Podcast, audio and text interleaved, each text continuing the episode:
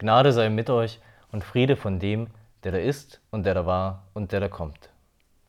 Gottes Wort für die Predigt steht im zweiten Buch der Chroniken, fünften Kapitel. Die Lesung ist lang, wer möchte, der setze sich. Da versammelte Salomo alle Ältesten Israels, alle Häupter der Stämme und die Fürsten der Sippen Israels in Jerusalem, damit sie die Lade des Bundes des Herrn hinaufbrächten aus der Stadt Davids, das ist Zion, und es versammelten sich beim König alle Männer Israels zu dem Fest, das im siebten Monat ist. Und es kamen alle Ältesten Israels, und die Leviten hoben die Lade auf und brachten sie hinauf samt der Stiftshütte und allen heiligen Gerät, das in der Stiftshütte war. Es brachten sie hinauf, die Priester und Leviten. Aber der König Salomo und die ganze Gemeinde Israel, die bei ihm war, vor der Lade, opferten Schafe und Rinder, so viel, dass es niemand zählen noch berechnen konnte. So brachten die Priester die Lade des Bundes des Herrn an ihre Stätte, in den innersten Raum des Hauses, in das Allerheiligste unter die Flügel der Cherubim, dass die Cherubim ihre Flügel ausbreiteten über die Stätte der Lade. Und die Cherubim bedeckten die Lade und ihre Stangen von oben her. Die Stangen aber waren so lang, dass man ihre Enden vor dem Allerheiligsten sah aber von außen sah man sie nicht. Und sie war dort bis auf diesen Tag. Und es war nichts in der Lade, außer den zwei Tafeln, die Mose am Horeb hineingelegt hatte. Die Tafeln des Bundes, den der Herr mit Israel geschlossen hatte, als sie aus Ägypten zogen. Und die Priester gingen heraus aus dem Heiligtum. Denn alle Priester, die sich eingefunden hatten, hatten sich geheiligt, ohne dass man auf die Abteilungen geachtet hätte.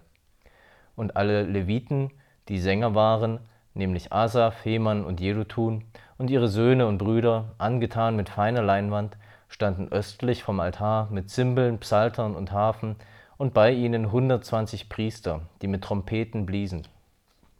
Und es war, als wäre es einer, der trompetete und sänge, als hörte man eine Stimme, loben und danken dem Herrn.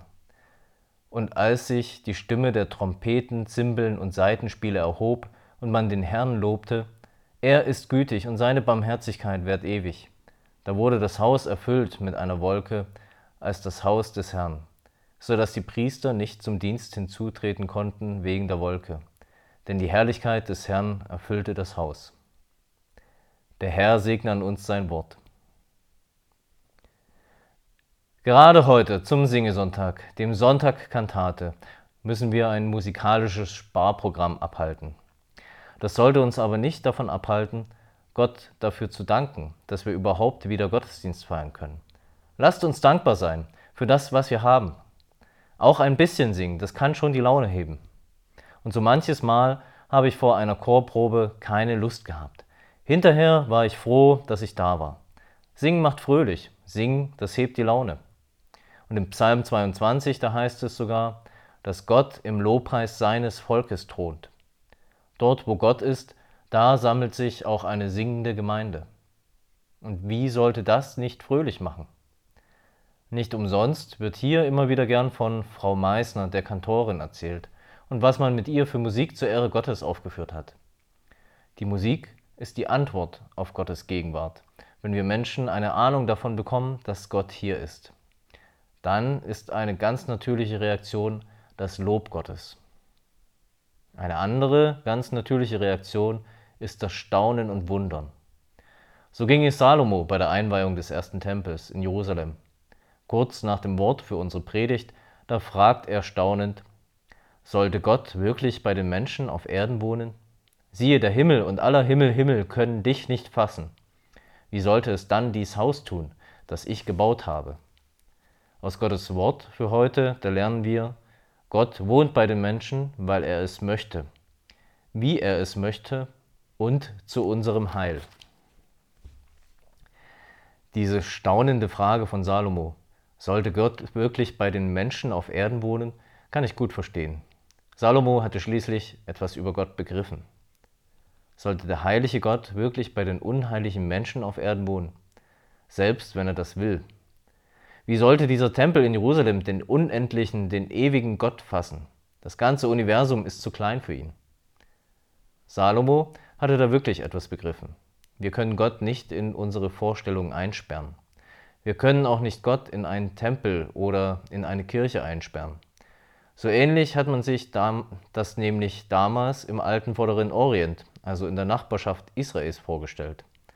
Die meisten Völker um Israel glaubten, dass eine Gottheit quasi mit ihrem Kultbild identisch ist. Dort ist die Gottheit quasi gefangen. Das war unserem Gott, das wird unserem Gott nicht gerecht. Er hat die Sterne im Universum gemacht. Als Lampen hat er sie gemacht. Nur durch sein Wort hat er sie geschaffen. Und diesen Gott kann man nicht einsperren. Der lebendige Gott lässt sich nicht in kleine Tempel aus toten Steinen einsperren. Er lässt sich nicht gegen seinen Willen gefangen nehmen. Er lässt sich aber auch nicht verbieten, dort zu sein, wo er sein will. Das Volk Israel hat den Tempel auf die Verheißung Gottes hingebaut. Sie haben nicht einfach eigenmächtig gehandelt, sie haben sich auf das verlassen, was Gott ihnen zugestanden und zugesagt hatte. Und natürlich war Gott mit der Weihe des Tempels nicht in diesen Tempel eingesperrt worden. Gott war nicht zum Besitz von Israel geworden. Es war ja genau andersherum. Gott hatte sich sein kostbares Volk auserwählt. Er hatte es geheiligt, abgesondert. Er hat sein geliebtes Volk gerettet aus der Gefangenschaft in Ägypten und hat es durch das Tote Meer gebracht. Er hat es durch die Wüste geführt bis in das Land Israel. Weil aber Gott bei den Menschen sein möchte, gibt er uns auch Mittel, wie er zu uns kommt oder wie wir ihn hören, wie wir ihn finden können. Im Alten Testament hat Gott schon durch die Propheten und ihre Schriften zu den Menschen gesprochen. Im Alten Testament gab es schon den Tempel, in dem seine Herrlichkeit wohnte. Und schon im Paradies zeigt Gott, dass er bei den Menschen sein will. Er geht im Paradies umher und unterhält sich mit ihnen. Und als der Mensch sich versteckt, da sucht er ihn. Als Salomo fragte, sollte Gott wirklich bei den Menschen auf Erden wohnen? Da wusste er noch nicht die Antwort. Der weise Salomo hatte das noch nicht verdaut. Die Antwort auf seine Frage ist ein großes, klangvolles Ja. Ja, Gott will bei den Menschen auf Erden wohnen. Gott wohnt aber bei den Menschen zu seinen eigenen Bedingungen. Und natürlich lässt sich Gott nicht einsperren. Aber er möchte bei uns wohnen und er möchte sich von uns finden lassen. Darum hat er am Beginn der Welt den Garten, das Paradies gemacht, in dem er mit den Menschen spazieren gehen konnte. Darum hat er zu den Menschen immer wieder durch sein Wort gesprochen. Darum hat er sich dem Volk Israel in der Wolken- und Feuersäule gezeigt. Darum hat er das Volk Israel, die Stiftshütte, das Zelt der Begegnung bauen lassen. Darum hat er sich auch den Tempel gefallen lassen und seine Herrlichkeit dort wohnen lassen. Das alles war aber nur Vorbereitung auf das, was später kommen sollte.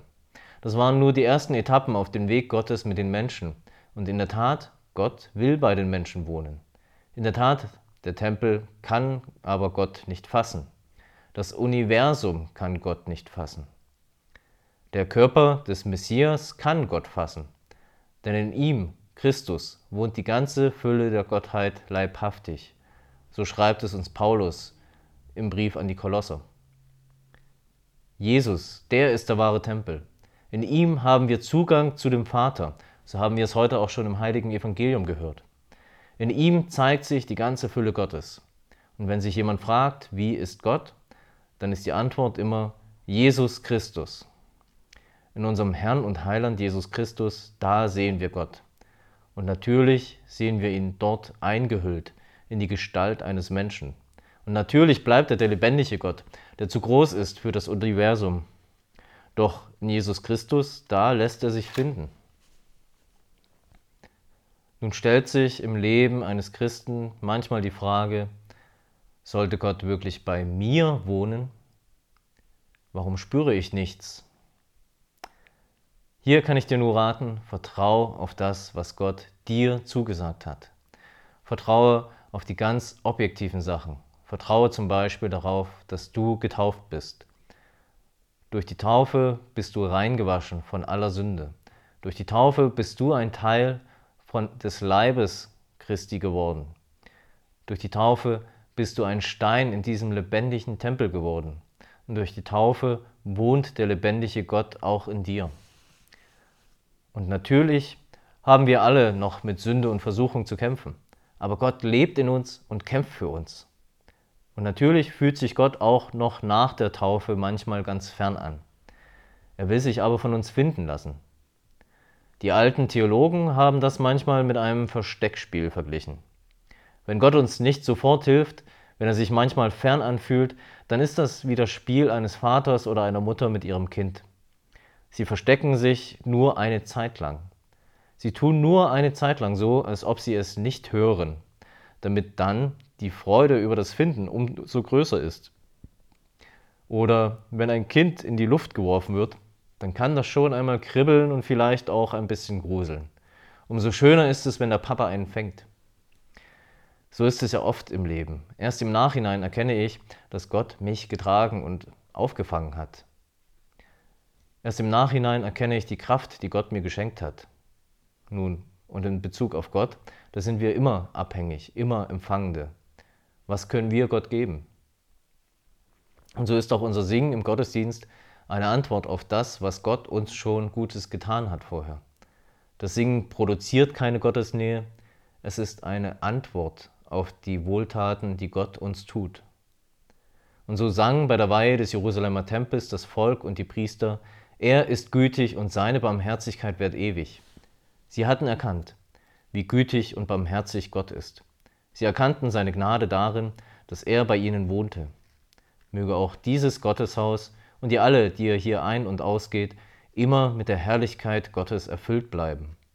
Gott wohnt nämlich sogar wirklich in den Menschen, die ihm vertrauen. Amen. Lasst uns beten.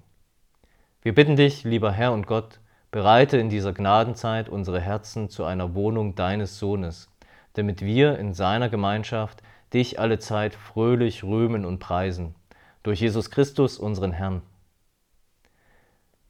Der Gott der Hoffnung aber erfülle euch mit aller Freude und Frieden im Glauben, dass ihr immer reicher werdet an Hoffnung durch die Kraft des Heiligen Geistes.